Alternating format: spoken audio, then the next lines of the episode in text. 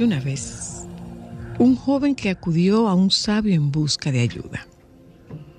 Vengo, maestro, porque me siento tan poca cosa que no tengo ganas de hacer nada. Me dicen que no sirvo, que no hago nada bien, que soy torpe y bastante tonto. ¿Cómo puedo mejorar? ¿Qué puedo hacer para que me valoren más? El maestro, sin mirarlo, le dijo, Cuánto lo siento, muchacho. No puedo ayudarte ya que debo resolver primero mi propio problema. Quizás después. Y haciendo una pausa, agregó, si quisieras, si quisieras ayudarme tú a mí, yo podría resolver ese tema con más rapidez y después tal vez te pueda ayudar. Encantado, maestro, titubeó el joven, sintiendo que de nuevo era desvalorizado y sus necesidades postergadas. Bien, continuó el maestro. Se quitó un anillo que llevaba en el dedo meñique de la mano izquierda y dándoselo al muchacho añadió, Toma el caballo que está ahí afuera y cabalga hasta el mercado. Debo vender este anillo porque tengo que pagar una deuda. Es necesario que obtengas por él la mayor suma posible y no aceptes menos de una moneda de oro. Vete y regresa con esa moneda lo más rápido que puedas. El joven tomó el anillo y partió. Apenas llegó al mercado, empezó a ofrecer el anillo a los mercaderes que lo miraban con algo de interés hasta que el joven decía lo que pedía por él. Cuando el muchacho mencionaba la moneda de oro, algunos reían, otros le giraban la cara y tan solo un anciano fue lo bastante amable como para tomarse la molestia de explicarle que una moneda de oro era demasiado valiosa como para entregarla a cambio de un anillo. Con afán de ayudar, alguien le ofreció una moneda de plata y un recipiente de cobre, pero el joven tenía instrucciones de no aceptar menos de una moneda de oro y rechazó la oferta. Después de ofrecer la joya a todas las personas que se cruzaron con él en el mercado, que fueron más de 100, y abatido por su fracaso, montó en su caballo y regresó. Cuánto hubiera deseado el joven tener una moneda de oro para entregársela al maestro y liberarlo de su preocupación para poder recibir al fin su consejo y ayuda. Entró en la habitación. Maestro, dijo, lo siento, no es posible conseguir lo que me pides. Quizás hubiera podido conseguir dos o tres monedas de plata, pero no creo que yo pueda engañar a nadie respecto del verdadero valor del anillo. Eso que has dicho es muy importante, joven amigo, contestó sonriente el maestro. Debemos conocer primero el verdadero valor del anillo. Vuelve a montar tu caballo y ve a ver al joyero. ¿Quién mejor que él puede saberlo? Dile que desearías vender el anillo y pregúntale cuánto te da por él. Pero no importa lo que te ofrezca, no se lo vendas. Vuelve aquí con mi anillo. El joven volvió a cabalgar. El joyero examinó el anillo a la luz del candil, lo miró con su lupa, lo pesó y luego le dijo al chico, dile al maestro muchacho que si lo quiere vender ya mismo, no puedo darle más de 58 monedas de oro por su anillo. 58 monedas, exclamó el joven.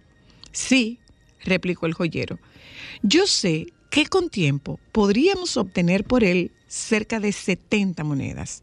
Pero si la venta es urgente, el joven corrió emocionado a casa del maestro a contarle lo sucedido. Siéntate, dijo el maestro después de escucharlo. Tú eres como esa joya.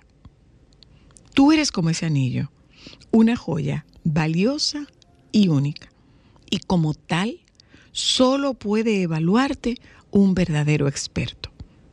¿Por qué vas por la vida pretendiendo que cualquiera descubra tu verdadero valor? Y diciendo esto, volvió a ponerse el anillo en el dedo meñique de su mano izquierda.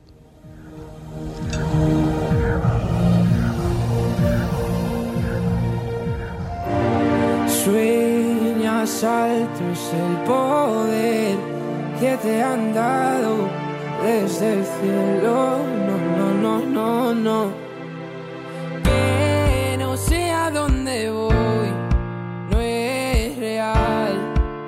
Hace ya tiempo te volviste uno más. Y odio cuando estoy lleno de este veneno y oigo truenos si no estás.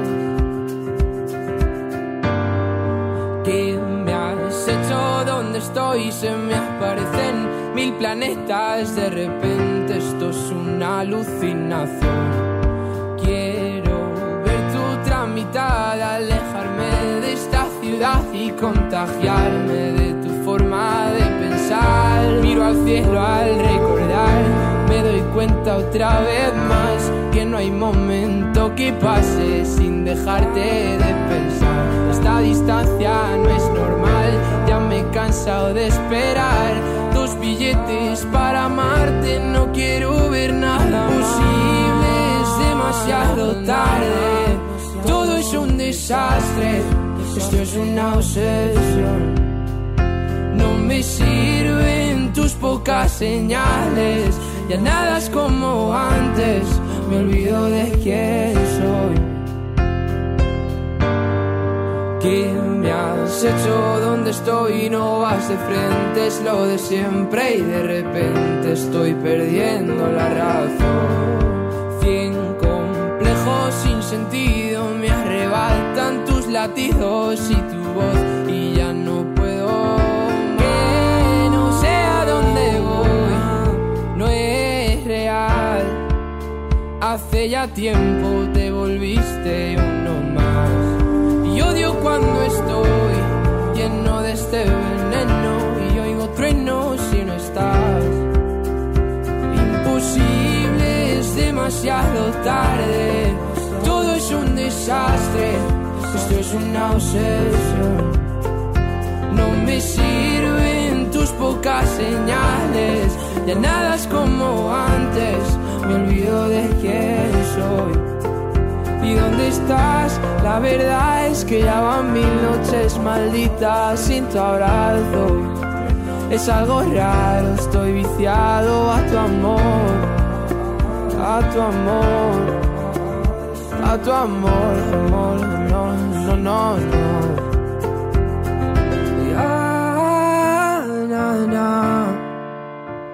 Quiero verte, verte, verte, que se acabe ya.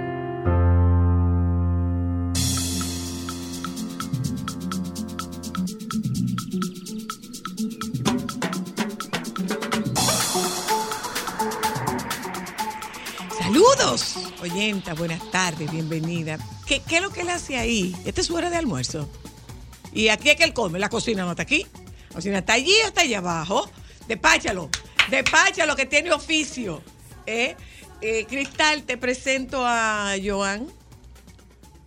Yo lo conozco. No. Mi compañero de trabajo. No. Muy querido. No. Compañero de trabajo, de memes. No. ¿Y de qué más somos compañeros? No, conoces a Joan, estilista. Claro. Espérate, vamos a calmarnos. Está ¿Cómo haciendo- así? está haciendo cambios de imagen. ¿A quién? ¿A Daniel? no, tú verás. O cambio de- oyentes, Ah, buenas bueno, a tardes. ti. Claro que lo Sí, descubrimos. tú la- le haces una lavadita de cara adicional a la señora Luna, le pinta la boca. Ay, no, señora, mire, yo he tenido un día muy complicado y, Miren, él- y ahora es que voy a beber un café. No, Mira, mira, él te mandó una foto para que tú veas. Espérate, déjame Saludos, ver. oyentes, buenas tardes otra vez. Miren, ¿ustedes se acuerdan lo que Ay. yo les conté a ustedes de... Llegó la profesora. Pero bien ahí. Mira la maestra, llegó la profesora. Ay, pero bien. Llegó la profesora. Mira. Buenos días, señorita Miel. ¿Cómo está? Miren. eh, ¿Y eso lo lograste tú, Joan? Y hay que. ¿Y por qué, y por qué tan contenta? Y, hay Te descubrimos. ¿Y por qué tan contenta? ¿Y hay alguna razón para tener esa contentura cuando hay una cuando hay una desgracia como la que hay? Sí, tengo mucha razón para estar contenta. Tengo mucha razón para estar contenta. Eh, ustedes recuerdan lo que yo les dije a ustedes de cuál es mi agenda, ¿verdad? Que mi agenda es la salud mental, ¿verdad que sí? Sí. que mi agenda es la salud mental, ¿verdad? Ok. Les comparto este mensaje que yo recibí, me reservo de parte de quien lo recibí, le pedí la autorización para compartirlo y les comparto el resultado de una pregunta sin sentido, estúpida, de una ¿Y eso pregunta es lo que ella va a preguntar? una pregunta por querer brillar, pues mire, la pregunta no fue esa. La pregunta tenía que ver, ojalá que la pudiéramos encontrar, ojalá que la pudiéramos encontrar, eh, para compartirle a ustedes la pregunta. Y yo reitero, he ido en varias ocasiones al, al palacio. He tenido la oportunidad de encontrarme en varias oportunidades con el presidente de la República. Y en cada una de las oportunidades he tocado el mismo tema. Aquí viene esta otra vez con el tema de la salud mental. Sí, yo voy a seguir insistiendo con el tema de la salud mental hasta que nosotros vayamos encontrando resulta- resultados. Y eh, el resultado que encontré es el siguiente. Estimada Zoila, buenos días. Gracias por darnos a conocer este servicio. Coordinado con la doctora Espaillat y Salud Pública, estarán dando seguimiento desde nuestra oficina. Se harán los operativos. Por favor, ten la confianza y dime cómo van y lo que se necesite. No podemos pasar unas navidades sin tener la tranquilidad de que dentro del dolor las familias sienten el acompañamiento. Estoy a la orden. El tema de salud mental tiene quien le escriba. ¿Sabes qué? Yo quería decir Una acción, algo. ¿eh? Una acción. Al- perdóname, alguien que me dice, pero tú no fuiste a plantear que hicieran un hospital.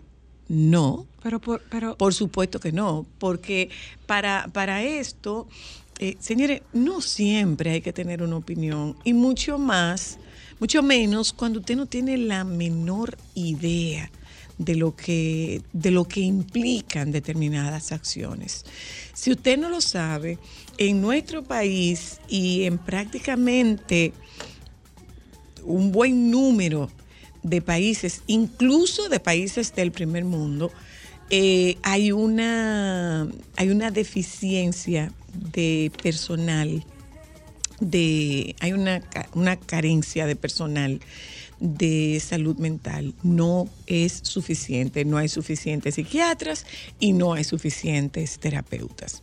Eh, y cuando esto se coloca distante de donde están los grandes centros de concentración de población, pues esto se torna todavía más complejo y complicado. En otras palabras, mientras más lejos usted está de donde se hacen los cheques y de donde se sale, donde se hace el dinero, mientras más lejos usted está de, de la capital, de esos municipios de, de gran importancia, mientras más usted se aleja de la capital, mientras más lejos usted va, más difícil es encontrar personal especializado. Entonces, República Dominicana, Santo Domingo, el Gran Santo Domingo no es una excepción. Entonces, eh, vamos encontrando algunas acciones. Estas personas que perdieron sus familias en San Cristóbal, en eh, las que perdieron su familia en Jaina, quienes perdieron sus familias por las inundaciones del pasado, de este fin de semana asiago del mes de noviembre, estas personas necesitan acompañamiento. Y esa es la primera acción. Cuando yo fui ahí, mi intención era esa. Mi intención era colocar otra vez el tema de la salud mental. Es el cuarto o quinto intento. Al quinto intento encontré una respuesta. Y que conste, no es para mí. La respuesta no es para mí. La respuesta no es para mí. La respuesta es para esta gente que lo necesita, que le va a resultar muy difícil sentarse en una mesa el 24 de diciembre. No porque no tenga que comer, sino porque no tenga ánimo, porque tiene el corazón roto, porque está confundido, porque está descolocado, porque está triste, porque está rabioso, porque está ansioso, porque no duerme, porque, porque no come, porque no sonríe, porque le pide, tiene una sociedad que le pide que sea fuerte y no puede ser fuerte cuando perdió miembros de su familia. Entonces, esa gente necesita un acompañamiento. Y reitero, mi visita al palacio el lunes pasado obedecía a eso. Ahí está. Esta es mi pregunta, pero claro, esta no se va a hacer viral. Esta no se va a hacer viral. Vamos. apelo, apelo al hombre, apelo a la persona humana, a la persona empática y solidaria. Me llama muchísimo la atención y celebro todo eso que usted está planteando para que vuelva la brisita que siente la Navidad. Estuve aquí con la presencia del pasado eh, director de la policía y se hablaba de cómo se habían reducido los niveles de, de delincuencias y de crímenes eh, y que los crímenes estaban más relacionados a temas personales. Es un poco como, era- eran como conflictos sociales, así lo llamaba usted. ¿Por dónde voy? ¿Qué tiene, qué tiene la brisita navideña para quienes perdieron a familiares en las inundaciones? ¿Qué tiene la brisita navideña para quienes han perdido a una hija eh, producto de un feminicidio? ¿Qué tiene la brisita navideña para esos hogares que tendrán ausencias importantes y considerables? ¿Qué tiene la brisita navideña de salud mental, presidente? Bueno, son diferentes programas hoy. El gobierno tiene que atender a toda la población y a los diferentes sectores de la población. Lo que yo te puedo asegurar a ti, que hoy, así, ahí donde tú estás sentado y donde nosotros estamos sentados aquí, hay una ayuda sin precedente a todas las, que- las personas que sufrieron por la tormenta. Claro, tú recuperar una vida, eso es imposible. Y, tú no, y yo pienso que sería una ofensa, tú ofrecerle a esa persona, te va a llevar una fundita porque tú perdiste una vida. Para mí es una ofensa. Yo lo que creo, sí lo estamos atendiendo. Y lo estamos atendiendo todos los sectores del gobierno. No hablo de Pero- acompañamiento, porque No, por ejemplo, nosotros formamos, voy, parte, pero- formamos parte de un grupo que interviene pero- poniéndonos a disposición del Ministerio Sí. de Salud Pública cuando se presentan estas crisis. Sí, pero ahí voy, ahí voy. Y estamos, el Ministerio de Salud Pública está también, en- eh, ju- conjuntamente con todos los sectores, está el plan. Obtuve respuesta. Obtuvimos respuesta y parte de esa población afectada particularmente por el- las inundaciones, que perdieron sus ajuares, que perdieron, su, que perdieron seres queridos, estarán siendo intervenidos el próximo sábado con la doctora Ruiz, la directora de gestión de riesgo del Ministerio de Salud Pública, y con la doctora Vanessa Espaillat. La doctora Vanessa Espaillat es la directora de Continuum y es al mismo tiempo la coordinadora de las maestrías de intervención en psicoterapia y de intervención en crisis y trauma de, de UNIBE. Y sepan ustedes que quienes estarán y estaremos haciendo esas intervenciones, no somos estudiantes, no vamos ahí eh, a, una pasantía ni a una práctica. El nivel de eh, los profesionales que intervendrán a esas familias es un nivel de maestría, son profesionales con ejercicio, con experiencia, con un nivel de maestría y con una capacitación para intervenir en crisis y en trauma que viene desde el terremoto de Haití. O sea, no hay una improvisación. ¿Cuál fue la razón de mi visita al palacio? Esa fue la razón de mi visita al palacio. ¿Cuál fue la pregunta que le hice al presidente? Esa fue la pregunta que le hice al presidente. ¿Cuál ha sido el resultado de esa intervención? Esto que yo vuelvo a compartir con ustedes. Gracias por darnos a conocer este servicio, coordinado con la doctora Espaillat y Salud Pública y con la directora de nuestra oficina. Se harán los operativos. Por favor, ten la confianza y dime cómo van y lo que se necesite. No podemos pasar unas navidades sin tener la tranquilidad de que dentro del dolor las familias sienten el acompañamiento. Estoy a la orden. El tema de salud mental tiene quien le escriba y que conste, no nos pagan un peso por eso. No es una acción politiquera ni es una acción de demagogia. Nosotros nos ponemos a la disposición de la doctora Ruiz en el Departamento de Gestión de Riesgo del Ministerio de Salud Pública.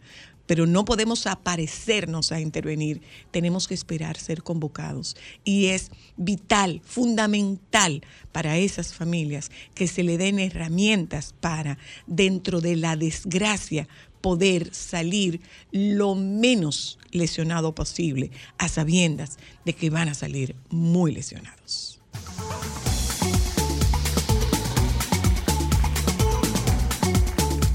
Solo para mujeres.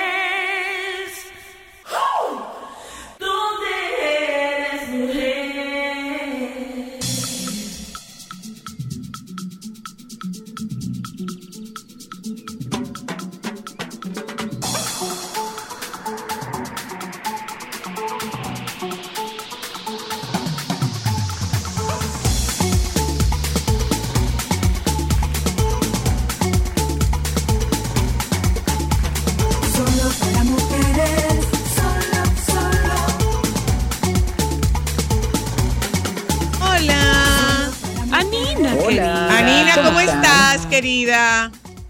Súper bien, ¿y ustedes? Igual, Estamos muy Igual bien, que tú. gracias a Dios. igual de bien. bueno. Cuéntanos cómo va la vida. Bueno, va bastante bien. De hecho, aquí, como siempre, haciendo mis, mis rondas por el mundo del entretenimiento y tratando de llevar temas eh, interesantes para que el público pueda prestar atención un poquito más a los detalles, digamos. O sea que sí, aquí estamos Mm. eh, en el día de hoy para tratar, como siempre, un tema que eh, yo entiendo que es bastante interesante porque la verdad es que cuando tú ves ciertas sociedades o ciertas, eh, ciertos lugares, países, estados, eh, regiones que empiezan a prohibir cosas, como que te crea un poco de suspicacia y tú quieres saber qué es lo que está pasando. Y, y es lo que está sucediendo de manera muy pública actualmente en ciertos estados de los Estados Unidos, mayormente en el sur, donde han hecho una prohibición de muchísimos libros, en algunos casos Mm, los han quemado incluso y, y la, y la cosa está color de hormiga en cuanto a la ideología y cómo están combatiendo cierto tipo de material por el, digamos que el conocimiento que le puede dar a las personas y eso no está tan bien. Así que vamos a hablar un poco de eso en el día de hoy. Adelante. Muy bien ahí. Cuánta profundidad. Ay, sí. Sí, hey, hay que hacerlo, nos toca de vez en Pero cuando. claro, que- pero claro que sí. Yo creo, Claro. que, yo creo que es justo, considerando que termina el mes de noviembre, ya diciembre nos lleva por temas un poco más ligeros, eh, un poco más eh, bonitos, digamos, no olvidarnos de que hay muchísimas, muchísimas cosas allá afuera de las cuales podemos aprender y podemos evitar caer en trampas ideológicas, que yo creo que es algo a lo que estamos muy vulnerables hoy en día. Vamos a ponerlo de esa manera, porque yo entiendo que, que no vamos tan bien como, como pudiéramos estar. Entonces, fíjense que me topé precisamente, el tema surgió, le comentaba a Cristal, porque me topé con un documental que está en la plataforma de Paramount TV Plus, que se llama The ABCs of Book Banning o eh, el ABC de las prohibiciones de libros, donde básicamente nos van presentando esta mirada. eh, esto es específicamente en, en Tallahassee, que es la capital de la Florida. Eh, y, y allí entonces comienzan a hacer las vistas públicas. Una señora eh, muy mayor logra llegar a la audiencia con ayuda de sus familiares, ya ella está en silla de ruedas, y ella se para frente al micrófono a decir, miren, mi, mi esposo murió hace muchos años, él peleó, luchó en la Segunda Guerra Mundial, luchando precisamente por las libertades eh, del estilo de vida norteamericano, de esa libertad que nos permite eh, educarnos, que nos permite eh, hacer básicamente de nuestro pensamiento lo que nosotros queremos hacer. Y me parece una injusticia que estén prohibiendo libros para que niños eh, crezcan de cara a una generación que desconoce su historia. Y, y bueno, todo empieza ahí, pero el punto del documental es precisamente darle a los niños, escuchen esto, a los niños de esa escuela eh, la oportunidad de comentar eh, lo que ellos están sintiendo con toda, con toda esta represión alrededor de ciertos títulos de libros que anteriormente podían encontrar en sus bibliotecas y que ahora cuando van a la biblioteca se encuentran con que ya hay ciertos títulos que no pueden eh, tomar prestados para leer. Y es muy interesante ver el, el pensamiento de los niños justamente porque los niños nos dan una mirada más honesta alrededor de todo. Y la verdad es que siempre nos encontramos con que los niños suelen tener posiciones muy abiertas y muy honestas, pero los padres se lo arruinan. Y son quienes los adoctrinan y quienes les enseñan eh, que hay gente mala, que hay temas malos y que ellos no pueden formarse su propia opinión porque la única opinión que vale es la de sus padres porque su educación es lo más importante y ellos quieren protegerlos. ¿De qué? De una amenaza que puede estar completamente infundada. Entonces, así empieza la, este documental y, eh, y bueno, muchos de los libros que, que están prohibidos, la suerte, suerte para nosotros todos, que quizás pudiéramos informarnos un poquito más, tienen una versión, sea para la televisión o sea para el cine, eh, que podemos disfrutar y conocer un poco por qué exactamente andan prohibiendo todos estos libros. Y vamos a empezar por un clásico, eh, eh, Zoila, eh, El color púrpura, The Color Purple, que fue un libro escrito por Alice Walker hace ya muchísimo tiempo atrás, que tuvo una película muy exitosa. en Que, la década prohibi 80, que prohibieron producida- ese libro. No, pero. prohibieron el libro, sí, claro. Sí, el Washington Post reportó eh, que en, en- en el condado de Jackson, en el estado de West Virginia, Ujú. votaron para prohibir The Color Purple porque se creía que podría, eh, eh, que podría llevar a, a los niños que lo estuvieran leyendo a experimentar con juegos sexuales y tener violencia con, uno contra el otro y otro tipo de elementos. Pero sabemos también que es un libro que nos demuestra cómo el racismo, eh, pues racismo. afecta y digo, la esclavitud, no racismo, supuesto. sí, claro.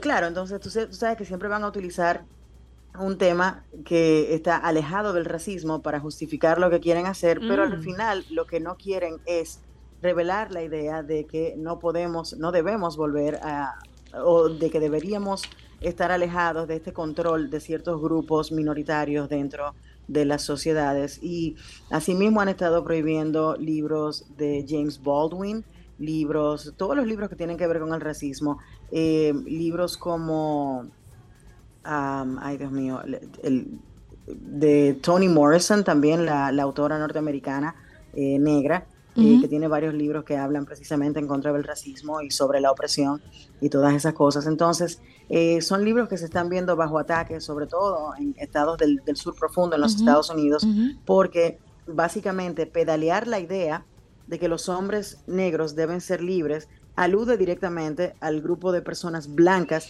que se sienten ofendidos cuando les, les llaman racistas por su forma de comportarse o por sus comentarios. Entonces, como una manera de protegerse contra la idea de que puedan decirles que son malas personas, entonces lo que quieren es ocultar la historia negra de alguna manera y eso es parte de lo que está sucediendo hoy en día con ese tipo de libros. Otros libros que se Tú están sabes que algo que me parecido, atención. eh, algo, algo similar, algo similar me pareció a mí lo de lo de cambiar la etiqueta de Aunt Jemima.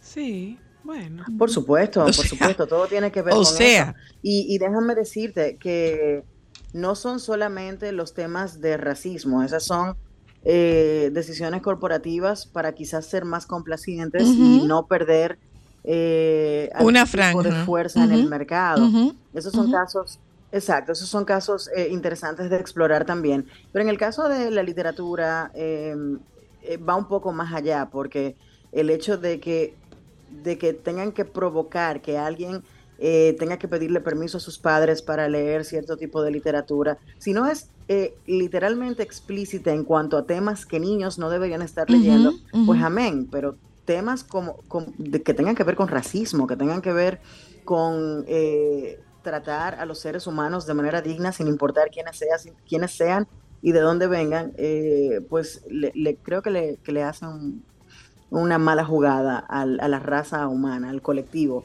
eh, que después de haber avanzado tanto, que es lo que más me sorprende. Mira, otros libros que han sido prohibidos eh, precisamente por lo que plantean son eh, los libros de George Orwell, por ejemplo, 1984, y el libro Animal Farm, que son libros, bueno, en uno eh, vemos cómo de repente el mundo cae en un, eh, en un control, eh, digamos que totalitario. El libro se basa específicamente en el Reino Unido, donde eh, el gobierno de lo que una vez fue el Reino Unido ahora es un gobierno totalitario controlado por el Gran Hermano, una represión terrible, una vigilancia constante. eh, y la- lo- lo que se desarrolla ahí dentro es plantear la idea de que eh, qué nos pasaría como sociedad si de repente nos viéramos en un gobierno autoritario, totalitario, dictatorial, uno que estamos bastante acostumbrados de este lado del mundo en Latinoamérica, eh, que hemos tenido varios de esos dictadores terribles. Entonces, eh, no, no quieren que los jóvenes entiendan lo que es un gobierno totalitario, porque van a luchar contra ujú, ellos. Entonces, eh, se están prohibiendo. Pero hay películas y hay series que tratan estos temas. Hay una película del año, por supuesto, 1984, que fue protagonizada por, por John Hurt y Richard Burton, eh, que muchos piensan que es la mejor adaptación a la pantalla de la novela 1984 de George Orwell. Otra es Animal Farm, donde básicamente en una película animada nos muestran estos animales que están cansados de estar bajo el mal cuidado Ujú. del señor Jones y ellos entonces comienzan a planificar una revuelta para lograr eh, vivir con mayor dignidad. Déjenme decirles que este libro ha sido prohibido en el distrito escolar de la ciudad de Panamá, en la Florida, eh, desde el año 1987, eh, buscando que no tuviera nadie la idea de poder rebelarse contra sus cuidadores o Mm, mal cuidadores, en ese caso. Eh, la suerte fue que un, un grupo de padres se empantalonó y empezó a luchar contra el distrito y finalmente pues levantaron la la prohibición, prohibición. eh, sobre el libro. Hoy en día no, no está surtiendo mucho efecto esto porque tenemos unos gobiernos que son bastante, em, digamos que con una mirada un poco más Más la flexible. derecha, eh, y están, em, sí, poco flexibles, digamos, y, y han estado prohibiendo muchos libros, entre ellos, por ejemplo, eh, el clásico de Margaret Atwood, la- el cuento de la criada, The Handmaid's Tale, que yo he comentado en Ujú, varias ocasiones aquí, que es una de las mejores series de televisión que ustedes puedan ver. Es una producción de Hulu, está disponible en varias plataformas de streaming, eh, pero les puedo recomendar, aquí en República Dominicana la tenemos en Star Plus, ahí está la serie completita, también la pasa Paramount Plus, eh, para que la gente siga viéndola. Y hay una historia curiosa alrededor del libro de, de Margaret Atwood, porque Penguin Random House, que es la editora que, que saca este libro de vez en cuando, el año pasado precisamente sacó una edición especial de ese libro eh, a prueba de, de fuego, que no podía quemarse. Entonces ¡Wow! ellos hicieron la presentación oficial ¡Wow! buscando que la gente entendiera que historias como esas no deben caer en manos de personas que quieran evitar que tú la leas. ¿Por qué? Porque lo que plantea es no solamente un gobierno totalitario, una teocracia, que es peor aún, es implantar un pensamiento religioso Wow. Por encima del del resto y poder entonces controlarlos y dominarlos, haciendo a ciertos ciudadanos que se convierten en ciudadanos de segunda De categoría. su- de no segunda con suerte. De con- pero con mucha De suerte. segunda con suerte.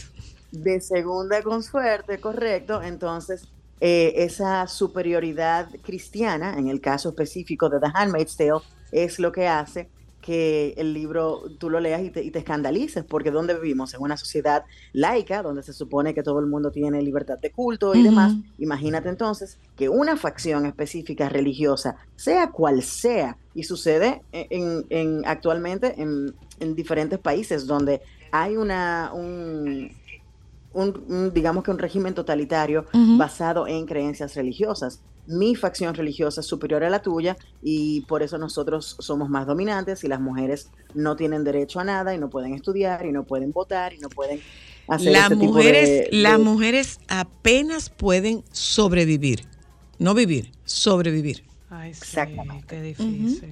Exactamente. Entonces, ahí, ahí está el detalle. Y han habido muchísimos libros a través de la historia que se han, eh, que de hecho que se han prohibido en ciertos lugares eh, de diferentes partes del mundo. Por ejemplo, ¿sabías tú que eh, la serie de Harry Potter está prohibida en un distrito escolar de Tennessee? Lo- creo que vi algo. Vi algo.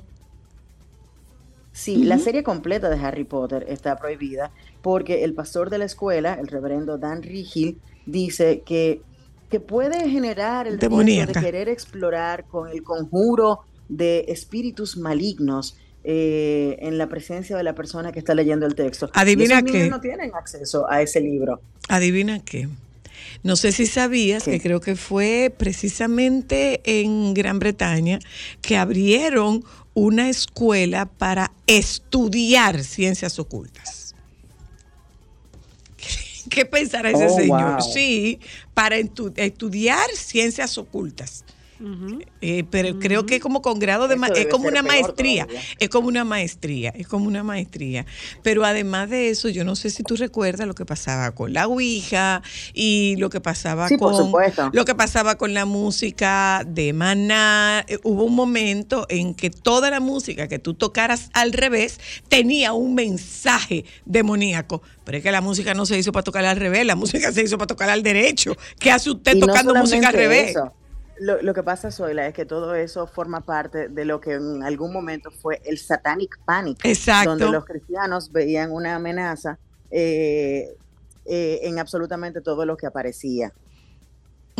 Muy bien. Sí, sí, sí, sí, sí, sí. sí. Muy bien, muy bueno. bien. ¿Algo más, Eh, Anina querida? Bueno, solamente que en Internet pueden encontrar un gran listado de libros que están prohibidos actualmente en ciertos estados, que se han prohibido en ciertos países. Yo le voy a mandar a Cristal un listadito por si lo quieren publicar y prometerles que ese tema del Satanic Panic lo podemos tocar próximamente porque justamente el año eh, antepasado, o fue el pasado, cuando salió Stranger Things, Ajá, eh, el ajá. tema volvió al tapete y estaban conversando de todo lo que sucedió con ese Satanic Panic de los años 80, que fue una locura. eh, Dios realmente. mío, tanto Dios. Te mando un abrazo, Anina, Anina, querida. querida, un Gracias. abrazo. Un abrazo Buen fin de. Ya volvemos.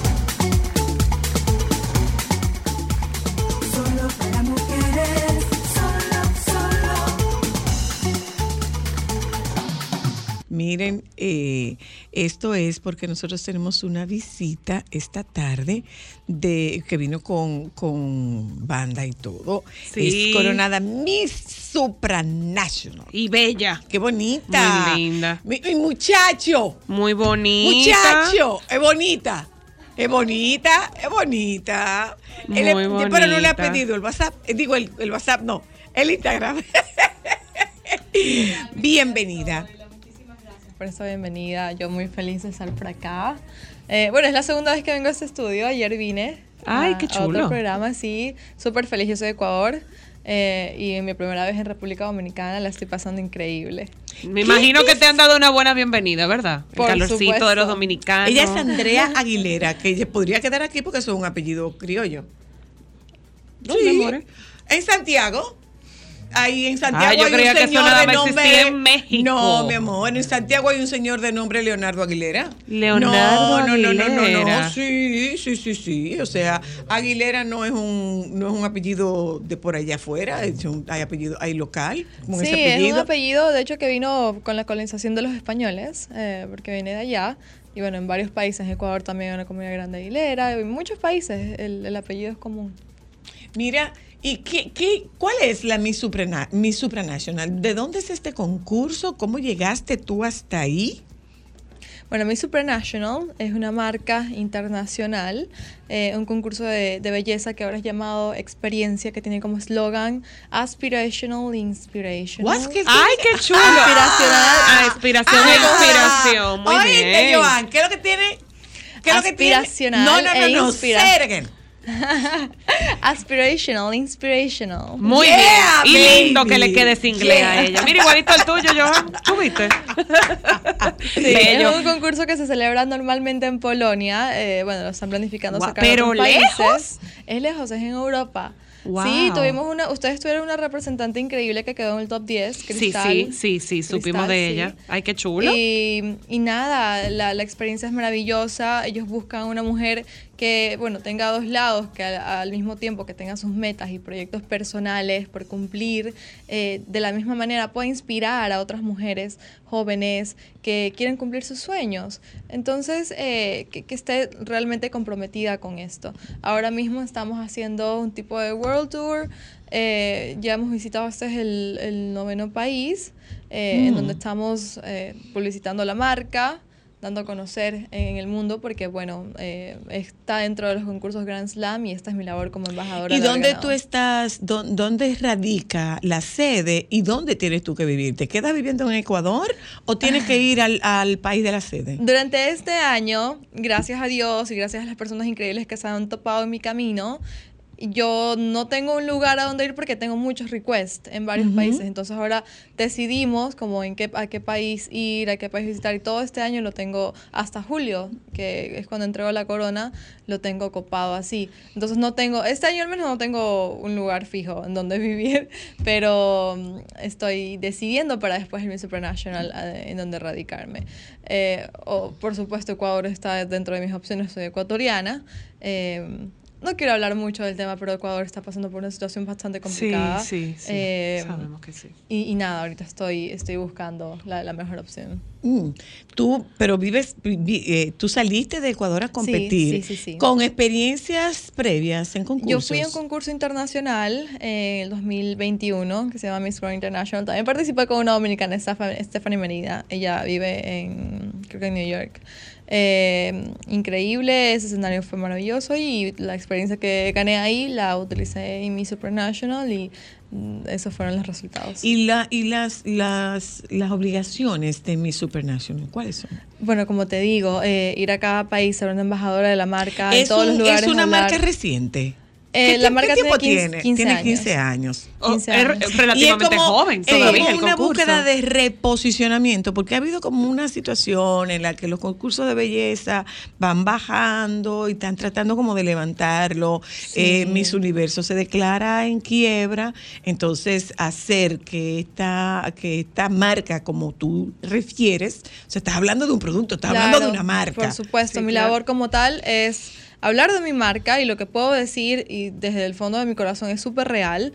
Eh, mi Supernational ahora mismo en concursos de belleza es la marca más estable. Sí, eso- eso está nos en han dicho quiebra, los mixólogos, No ajá. tiene, nunca ha tenido ningún problema, nunca se ha dejado de celebrar.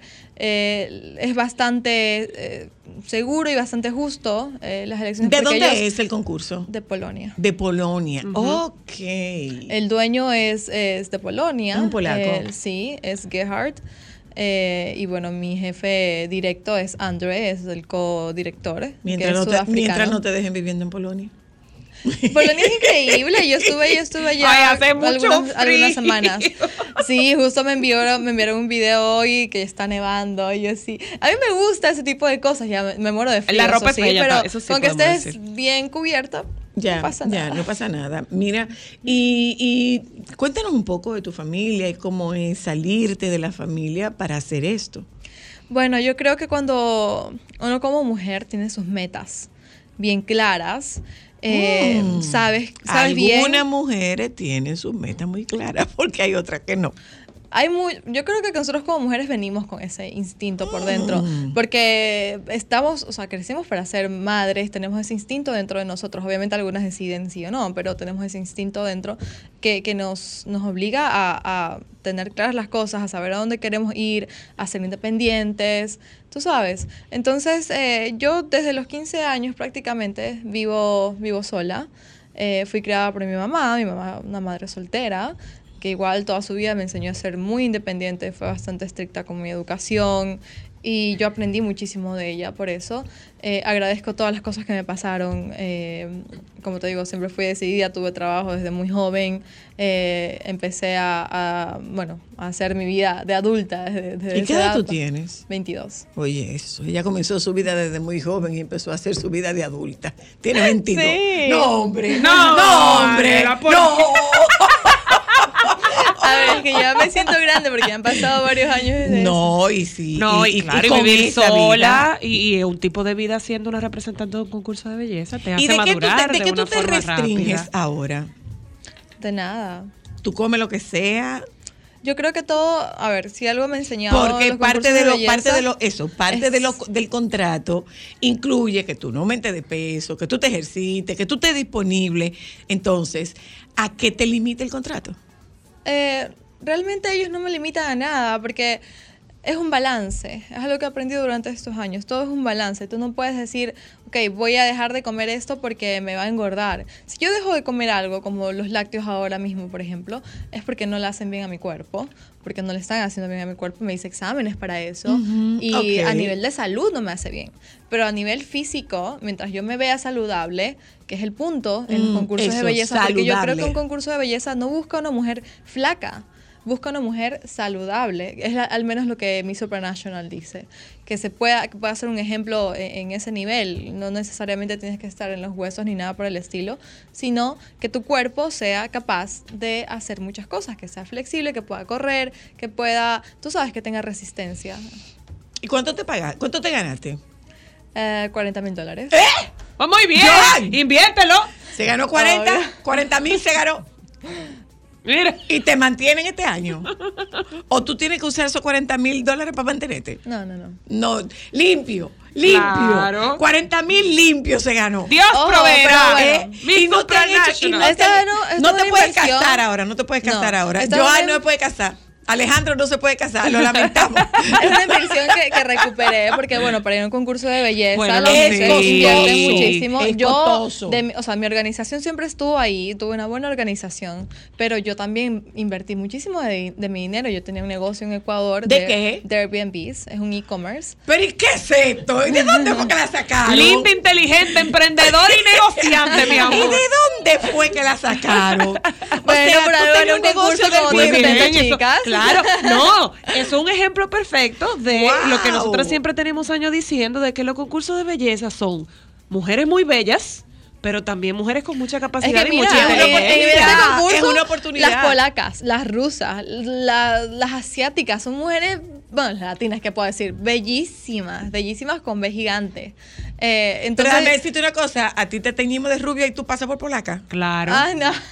Te teñimos de rubia y pasas por polaca. No, te ponemos mi- una peluca tengo- y tú no, pasas yo por soy polaca. yo, mi piel es súper latina. Mi Oye, piel es te ponemos una peluca. Te dejamos vestida de invierno y tú eres una polaca cualquiera. latina. No, yo siempre he creído, bueno, si ustedes lo creen mm, lindo porque las polacas son Un- un- guapísimas, una polaca pero yo siempre he creído que mis rasgos, mis rasgos son bastante, eh, bueno, de, de mi tierra, son indígenas, mis pómulos grandes. Es decir, eh, ahí es verdad. Sí, mi, mi mentón, mi mandíbula definida, mis Los labios ojos. mis Tus ojos rasgados, sí, es Eh, es muy indígena. Hubieras pasado por polaca inyectada. Para que no se Bella y cubierta, mi amor. Hubieras pasado por polaca inyectada. Ay, Dios. Hácelo. con- ah, ah, dale, hazle un. un- Mira, há- hágale un Photoshop para que tú veas una polaca inyectada y tú No, verás, no, no. Ella, ella pasa por polaca. Entonces tú tenías un negocio de Airbnb. Sí, yo tenía un negocio de Airbnb, este es un e-commerce, bueno, es un negocio moderno. Eh, yo siempre... Que tú manejas desde cualquier lugar del país, del Exacto, mundo. Es, un, es un business eh, moderno, como te digo. Lo empecé con una, porque me gustaba mucho un departamento que yo rentaba, entonces no tenía que mudarme, eh, no lo quería dejar de rentar. Y dije, le hablé con el dueño y le dije, mira, yo ya lo decoré a mi gusto, está precioso, te, lo, te voy a seguir pagando tu renta, pero déjame subrentarlo. Yo me hago cargo de cualquier daño, firmamos un contrato, etcétera, y así empecé. Pero ¿y de dónde la sacaron? ¿Y, y, y, cuánto, y cu- cuántos, cuántos apartamentos tú? Llegué a tener 17. El silencio lo dice todo. Señores, yo quiero que ustedes Mira, sepan que hay un doble vidrio y se oyó la reacción de los Pero- muchachos. ¿Y tú vas a recuperar tu negocio hay o te vas a dedicar a otra hay cosa? Algo, hay algo que les voy a contar. Como les digo, yo, soy- yo soy muy de decisiones así.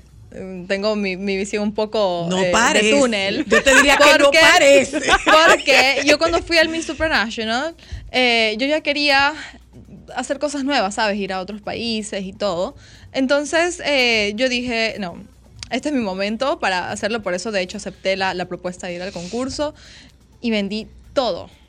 Todo, todo. Mis cosas, todo.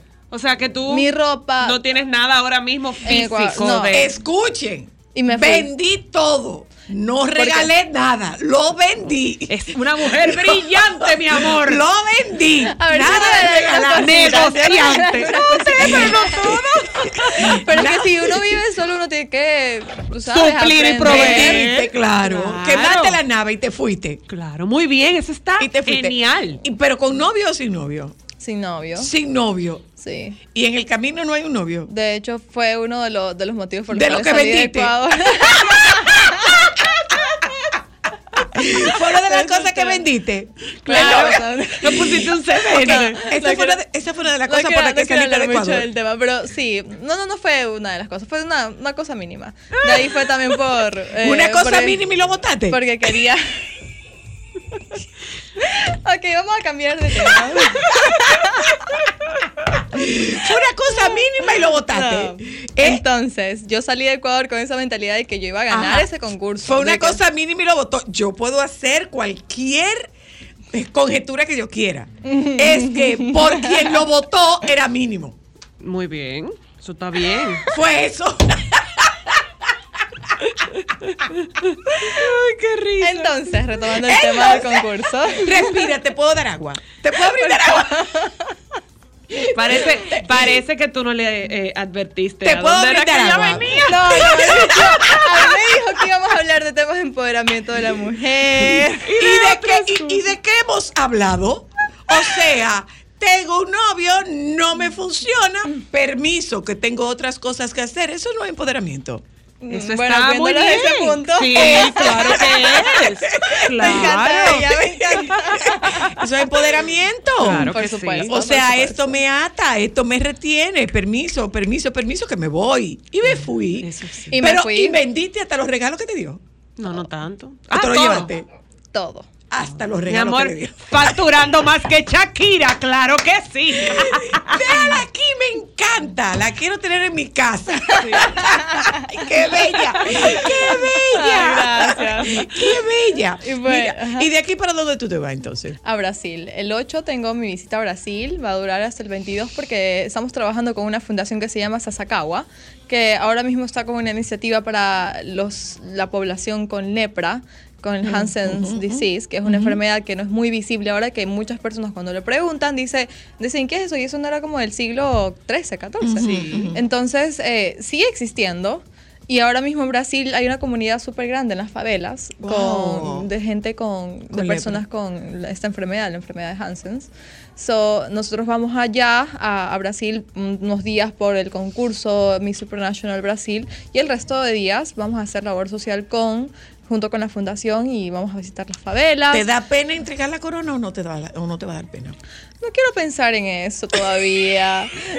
Me gusta vivir el presente. De verdad. Es que yo estoy muy encariñada. Lo estoy disfrutando y aparte estoy muy encariñada con, con mis directores, con Gerhard y Andre. Ellos son unas personas maravillosas. Bueno, a lo mejor te Me ofrece cuidan que te quedes, a lo mejor ellos, que te yo sé quedes. que ellos No que, te quedes, no que te quedes como reina, pero sí que te quedes trabajando para la organización. Ay, ojalá, sería chulísimo. Y Se- puede mira, tener yo dos tengo, yo negocios. tengo- claro, yo tengo otro, otro, otra Otro qué. visión, otras cosas que, que quiero hacer.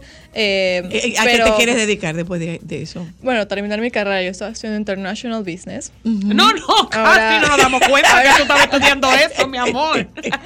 Ahora, no, pero bueno, esto es algo que decidí después porque mi, mi sueño de toda mi vida fue estudiar medicina. De hecho, empecé un año a estudiar medicina. Y lo pero luego me di cuenta que una cosa no iba con la otra, que para, me- para estudiar medicina se tenía que... Y no digo que, Tienes es que algo dedicar mucho tiempo, tienes que dedicar pero mucho sí tiempo. tienes que ser como hija de tu mamá y tu papá para que... Para que te mantengan, Para que te porque el médico solo estudia y se pasa la vida estudiando, o sea Así que es. sí. Y Así vives es. en un hospital. O sea, me, encan- me hubiera encantado tener esa experiencia. Otra cosa, bueno, no me voy a alargar tanto en el tema. Bueno, pero es que, enfermería entonces. No, es que el tema aquí es con la industria de medicina, es que está muy de business, está muy metida en el Sí, business, eso es ¿no? verdad, como que sí. hacen que los alumnos eh, tengan esa motivación por investigar, por querer realmente eh, saber más y, y- hacer que la medicina mejore. Solo ciertos tienen esa capa esa, Sí, ese sí, es verdad. razón. privilegio. El resto, bueno, en- Entonces tú te menos- fuiste para el lado de Entonces yo business. dije, sí, no, no, no voy a estudiar para ¿Y ser- dónde, tú vas, ¿Y dónde tú vas a vivir entonces? Buena pregunta.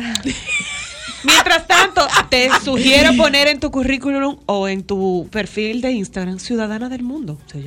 Por supuesto. Claro. Ahora mismo lo soy, ahora mismo lo soy. Mira, ya de- con Brasil, creo que vamos 10 o 11 países visitados como Miss Supranational. Todavía perdí la cuenta porque todo esto ha sido muy rápido.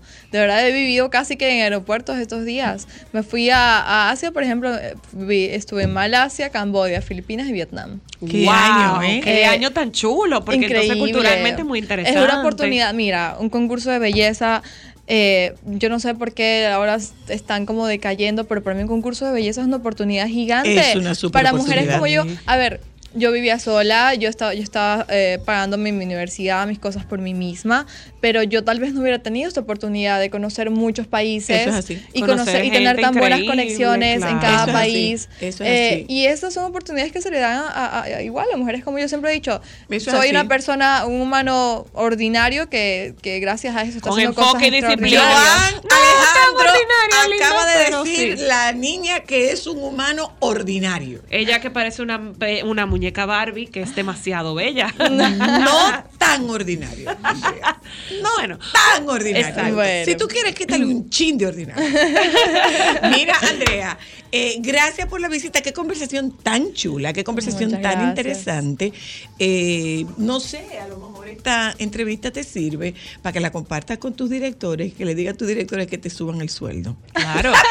Eres un genio. Eres me un genio. encantó conversar con esta chica. A mí también me encantó Eh, conversar con ustedes. Muchas gracias por el tiempo. Y por el no espacio. le des la oportunidad. Ah, ¿qué? A la mínima. Digo al mínimo. ya volvemos.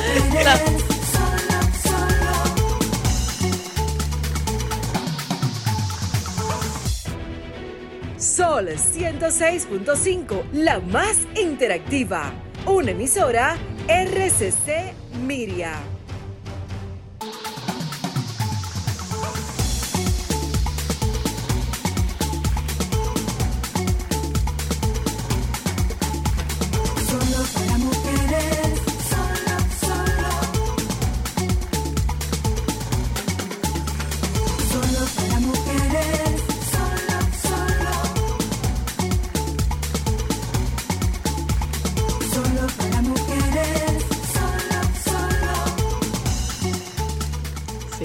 Como Diomari la mala, solo Diomari la mala.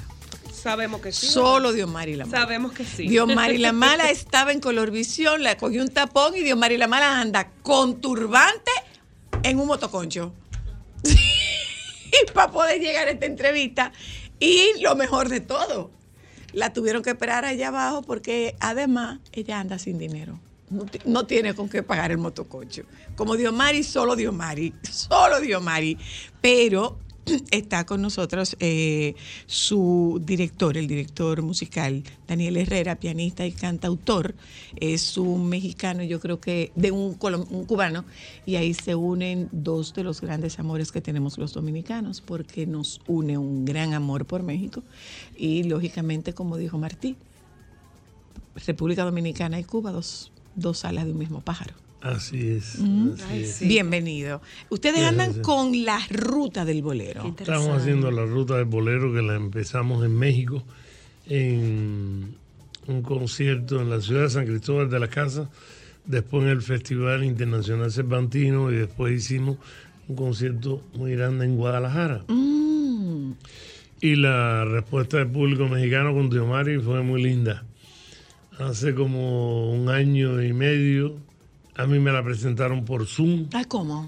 Cuéntame. Eh, otro pianista cubano que vive en Miami que quería que hiciéramos eh, un trabajo juntos, pero estábamos, eh, estaba todavía muy mm, en el aire esa situación. Ella fue a México y, y representando a Dominicana Sí. en el Festival Mundial del Bolero.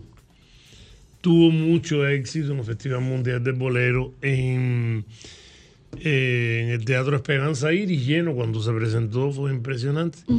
Y entonces ya un año después, eh, me, me- llegando a ella a México, me llamó, te estoy hablando de hace, que será dos meses, ¿no? Dos meses. Y nosotros teníamos planificado, mi esposa y yo, venir de aniversario de boda a Dominicana, que año y año y año la gente diciéndome, y siempre nos vamos para Miami, para Europa, para tal lado, para aquí o para La Habana, que siempre nos vamos para Cuba. Y, pero ahora, por ejemplo, a Cuba pensamos ir en enero. Y, y la visa mía de los Estados Unidos se venció de 10 años y no me ha llegado la renovación todavía. Y tanto dominicana, y cuando ella llega, que me llama, le di- me dice, maestro, ¿qué va a hacer? ¿Qué, ¿Cómo está? ¿Todo bien? Le dije, voy para tu país. Oh, oh. Nosotros habíamos comprado los boletos para venir para Santo Domingo.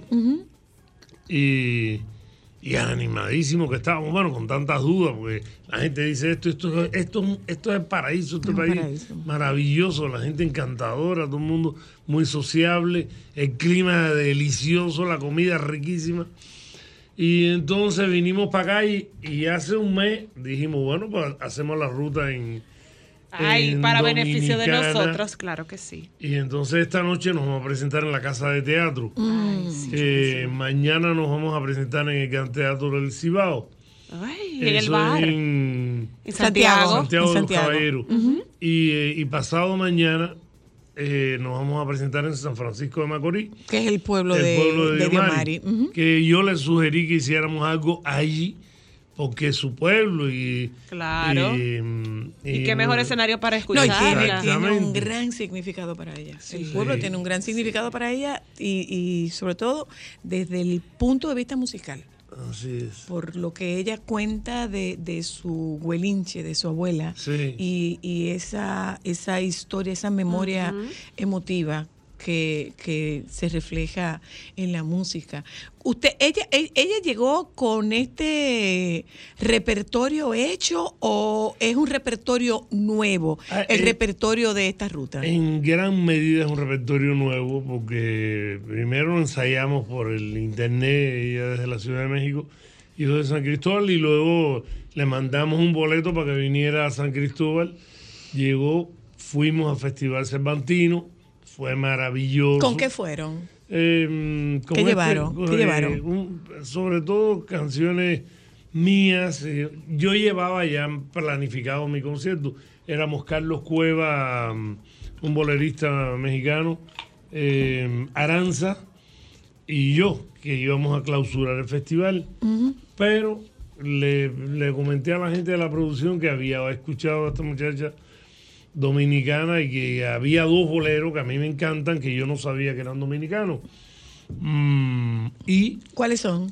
¿Y qué hiciste del amor que me lograste? Ah, claro. Mira que ese bolero lo hacemos, todo el mundo lo hace. Sí, sí. Pero yo no sabía, yo pensaba que era un mexicano cubano. Y eso tiene de particular, Dios Mari, que en cada una de las interpretaciones ella da los créditos porque se perdió. Exacto. Eso, esa es una costumbre que se perdió. exacto. No, y entonces se enseña al público, o sea, le da herramientas para que sepan, como que una clase. Y no te lleva pueden identificarla. Sí, sí, con sí, sí, una sí. dignidad. Pero eso, porque hubo una época que en las emisoras te ponían el, el tema y te daban los créditos Claro, del tema, pero eso, eso perdió, eso se, perdió. mucho. Sin embargo, ella lo hace. Sí, eso Sí. es así, eso es así. Y, y entonces, pues la invité a cantar esos temas en el festival y fue un palo. Ante dos mil gente, a la gente le encantó. Y entonces la invité a hacer un concierto en Guadalajara, ya conformado. en- estuvimos en la casa, ensayamos, ella se quedó en la, en la casa nuestra unos días. eh, y ensayamos ahí tres días montamos un repertorio con boleros cubanos, boleros mexicanos, boleros colombianos, boleros dominicanos e incluso canciones argentinas que tienen mm, que se cantan mucho, eh, aunque a veces son concebidas como tango. Como tango. Es un bolerito, la mayoría de las canciones del continente romántica envuelven un bolero. Un bolero, es así. Eso es Y, así. Es así. y entonces ha sido gratísimo el encuentro con ella. Nosotros regresamos a México el día domingo, después, eh, el domingo, ¿no? Sí, el domingo, eh, al día siguiente del concierto de San Francisco, regresamos para acá. Y vamos para México y pues ahora nos llegó una invitación de El Salvador, eh, bien. de Costa Rica, lugares que durante Con mucho- bolero. con, bol- con Con estos bolero, boleros, con la con ruta del bolero. bolero. Contrale, que la gente diría, no, se ha perdido, eso es viejo, está No. anticuado. Y la gente joven y, y adulta sabes lo que- consume. Que los latinoamericanos Sí. somos muy pachangueros, pero Sí. somos muy románticos todos. Nosotros somos los dos Caribe. extremos, maestro. Muy románticos. Y, y, y el bolero, me- a mí siempre me causa mucha gracia que, que comentan estamos rescatando el bolero. El bolero nos rescata más bien a muchos artistas a veces. El bolero no hay que rescatarlo porque ha estado por generaciones y generaciones. Sí, tiene un Eh, público que va de generación Mira, en por generación. ejemplo, el bolero No me platiques más del maestro Mm. Vicente Garrido. Eh, lo, grabó primero Lucho Gatica. En los años 30 o 40, pues mi mamá y papá se hicieron novios. Y, y- Pasó a sus hijos y de sus hijos a los llevó. hijos y a los Bueno, nietos y así. El bolero estuvo caminando, esa canción estuvo caminando muchísimos años. De buenas a primera, cuando aparentemente esa canción no se, llegó José José, la metió en el cielo otra vez. Y años sonando José José con la canción, con No me platiques más. Cuando aparentemente todo llega Luis Luis Miguel, Miguel. con los discos románticos. Con lo de Román, lo, Romances, lo de Armando. Manzanero. Sí. Y, y el bolero siempre hay, hay muchos movimientos efímeros dentro de la música. Sí, Por supuesto. es verdad. Eh, y, y el bolero nunca ha sido uno de ellos. No, Pero eh, no solamente eso, eh, sino que siempre se ha mantenido gravitando entre quienes quieren hacer de la música una experiencia. Exactamente. exactamente. Eh, si cuando, tú, qui- cuando tú quieres tener una experiencia, tú te vas a jazz o a bolero. Así es, así es. Este concierto, fíjate que eh, em, tengo mucha ilusión con que los dominicanos vayan, la gente de Santo Domingo vaya, los de San Pedro, los de San San Francisco de Macorís Francisco de y los de Macorís Santiago. también asistan y los de Santiago de los Caballeros, porque no va a ser un concierto común. Te aseguro que si, que si vas te va a gustar mucho justamente por eso, porque hay temas en los que el recreo interno los hacemos un poquitico más yaceados, otras veces soneados. ¿Es acústico Eh, o es con, voz, o con banda piano eh, voz. Ok, piano y Piano y voz, piano y wow. voz. Wow. y va a ser una experiencia grata. Tenemos un recorrido de compositores de la vieja trova cubana, de la vieja trova yucateca, de la vieja trova dominicana, eh, más los compositores clásicos de bolero, los cubanos José Antonio Méndez, César Portillo de la Luz, este, mm, algunos boleros de Pablo Milanés. eh, canciones mías, tenemos boleros de Armando Manzanero, de Guti Cárdenas, de Yucateco, eh, Hermilo Padrón, Juan Acereto. Es un, Es un banquete. Bastante redondo, muy rico. Y de vez en cuando metemos un. Dos o tres entre cositas ahí. una lechuguita refrescada. Eh, No, hay, una gran, hay una gran ventaja en ella, que, que es una mujer que se que, que cabe perfectamente en todos los géneros. es muy versátil. Es sumamente versátil, además de, de, de suprapoderosa. Sí, sí, Es una mujer con una voz y con una presencia muy poderosa. Eso es Sí, verdad. sí, Realmente y sí. en México lo ha demostrado Sí, sinceramente. ¿eh? se ha- y, y, y, y romper y romper ese paralelo en México En bolero. es difícil. En México. ¿eh? Sí, sí, romper el paralelo en, en México es bastante difícil. Reiteramos entonces, ustedes están esta Hoy- noche, Esta noche a en las Casa de Teatro. Importantísimo que, que, que saquen de la oficina para allí, porque a las 10 tenemos que desocupar el teatro. Hay que sol- hay que salir. Otro, hay otro evento. Sí. Pero va a ser muy rico, por lo que les, le- primero les, les suplico su presencia, porque para mí va a ser muy grato encontrarme con, Con una buena cantidad de público dominicano. claro. Y a la vez les comento que no se van a arrepentir de lo que van a escuchar. Va a ser un concierto muy agradable, está muy bien montado, está bien ensayado, además de tener el toque de la creatividad natural que tiene Diomari y que, y que hemos logrado. Una pregunta, maestro. ¿Está macerado el concierto? Macerado? Ajá. ¿En qué lo maceraron el concierto? Bueno, lo maceramos en el sabor cubano, Sí, en el de- sabor mexicano. Un poquito más, maestro. Un poquito dominicana. más, maestro. Un poquito buena más. la Un poquito más, buena la maestro. ¿Es combinación. cubano, es mexicano Sí, o, y- o- o y es dominicano? Y es dominicano, tiene, Ah, tiene ese sabor ron y tequila por todos Eh, lados. Dígame, maestro. Con, con- y, y, y después, ¿el digestivo cuál es? Bueno, fíjate que el digestivo está muy curioso porque eh, eh, el digestivo va a ser, ¿cómo se llama eso que me regalaron, mami?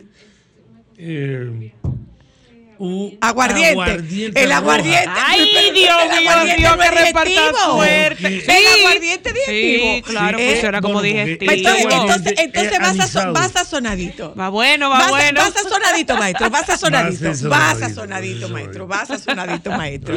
Eh, esta mujer es una apuesta segura siempre. ¿Eh? Así es. ¿Ya? Con pero pagate. Él pagó 100 pesos. Tú eres fuerte, Dios mío. Pero no te apures, que No te, te hicieron, te no te hicieron la tarea, te cuello. hicieron la tarea aquí, ¿eh? Ya, el maestro, el Te maestro hicieron la tarea. Mira, antes de ir. El maestro es buen- es buen vocero del concierto, de la ruta. Mira, amén. Mira, antes de irnos, que con qué es que se adereza. ¡Ñao! Todo. El dilo. miau. ¿Con, con, ¿Con al qué? final, ¿con qué? Bueno, con la mano izquierda es negativo, con la mano derecha es positivo. Ay, muy Ajá. bonito. Cuando es con las dos manos, eso no tiene madre. Ok, que no se te olvide, porque como las cosas cambian tanto, antes es con los ojos abiertos, por si acaso lo cambian, abre uno y cierra el otro. Así. Ay, esto es fuerte, mi amor. Qué Te quiero. fuerte. Yo a ti también soy. Muchas gracias a todos. No Te mando el video. no te. No, porque ya están acostumbrados.